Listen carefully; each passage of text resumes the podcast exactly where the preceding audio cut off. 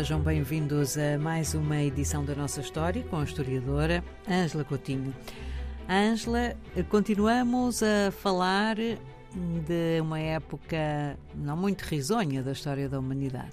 Tem razão, Ana Paula. Nós vamos continuar a ter algumas conversas e uh, explicar aos nossos ouvintes uh, como foi o processo complexo, não é? De aquilo a que se chama hoje em dia deportação uh, de africanos escravizados, mas que é muito importante para compreendermos melhor o mundo atual, na medida em que temos atualmente, bom, falo dos séculos XX e até o século XXI, uma grande afirmação das culturas chamadas afro-americanas é? no mundo, vamos tentar perceber uh, como é que o continente africano viveu este período do século XV, XVI até o século XVIII, que é conhecido como o período em que houve o grande tráfico de africanos escravizados, uh, e como é que também se criaram estas comunidades em todo o continente americano. E nós já tínhamos começado a falar disso, falámos das viagens dos navegadores eh, que trabalhavam para o rei de Portugal e de Espanha, portugueses, italianos, não é? Que efetivamente levaram uh, os primeiros africanos escravizados para a Europa, inicialmente no século XV, e que foram sobretudo empregados domésticos e artesãos. É no século XVII, a partir de 1600 mais ou menos, que se dá uma grande viragem porque efetivamente estes navegadores, comerciantes europeus, procuravam até então, sobretudo, ouro africano.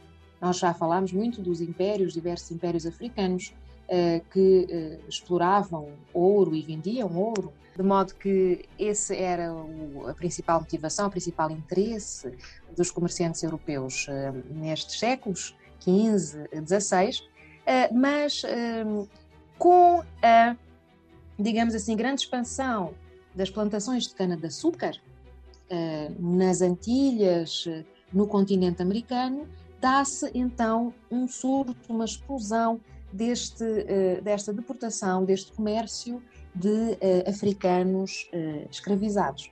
Para dar uma ideia, tínhamos dito da outra vez entre 1541 e 1600, calculam os especialistas, terão sido deportadas cerca de 274 mil pessoas. Ora, se nós formos ver o século XVIII, só no século XVIII calcula-se que tenham sido deportadas 6 milhões de pessoas. Hum. Está a ver, Ana Paula? Uhum. Nem, nem tem comparação. Não tem comparação. Ora, vamos ver só brevemente como é que isto se fazia.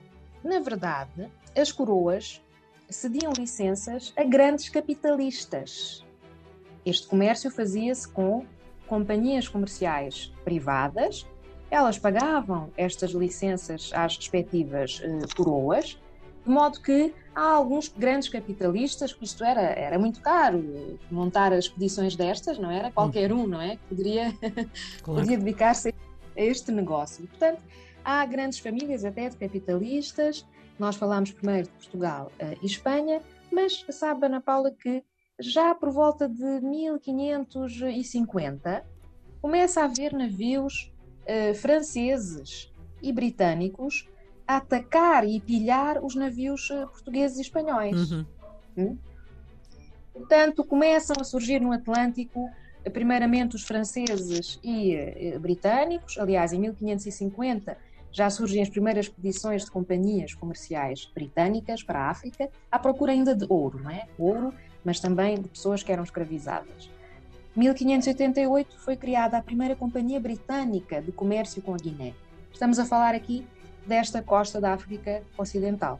E é no fim do século XVI que tem início o chamado período holandês. O século XVII é praticamente um século de domínio holandês. Os holandeses passam a ter, de facto, mais capital, mais dinheiro, e também uma frota mais poderosa e conseguem dominar todos, os portugueses, espanhóis, franceses e ingleses. Sabe-se que, efetivamente, eh, o declínio de Portugal e Espanha no Atlântico tem início por volta de 1650 e uma curiosidade, não sei se os nossos ouvintes eh, terão ideia disto, porque às vezes fala-se muito nisso, os holandeses chegaram até a conquistar Luanda e o nordeste do Brasil. De modo que uh, era para dar estas linhas gerais e continuaremos a falar sobre este assunto, sabendo que, também já se sabe, que os primeiros africanos que foram para o continente americano eram os chamados ladinos, ou seja, uh, eram na verdade pessoas nascidas na Europa, de origem africana, ou uh, pessoas que, nascidas em África, tinham vivido já durante algum tempo na Europa, portanto, dominavam diversos aspectos da cultura uh, europeia, destes países uh, quais nos estamos a referir, não é? Toda a Europa, não é?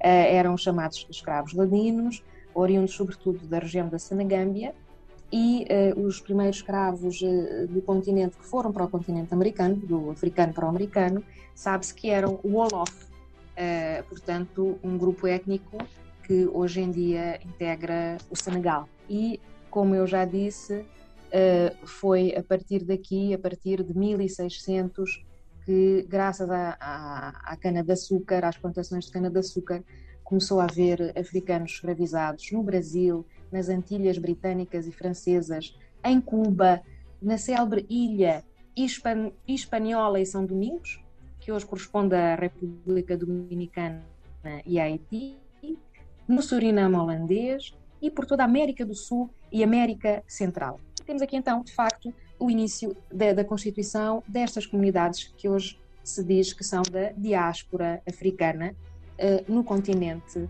americano. Ângela, muitíssimo obrigada. Até para a semana. Até para a semana, Ana Paula. Obrigada.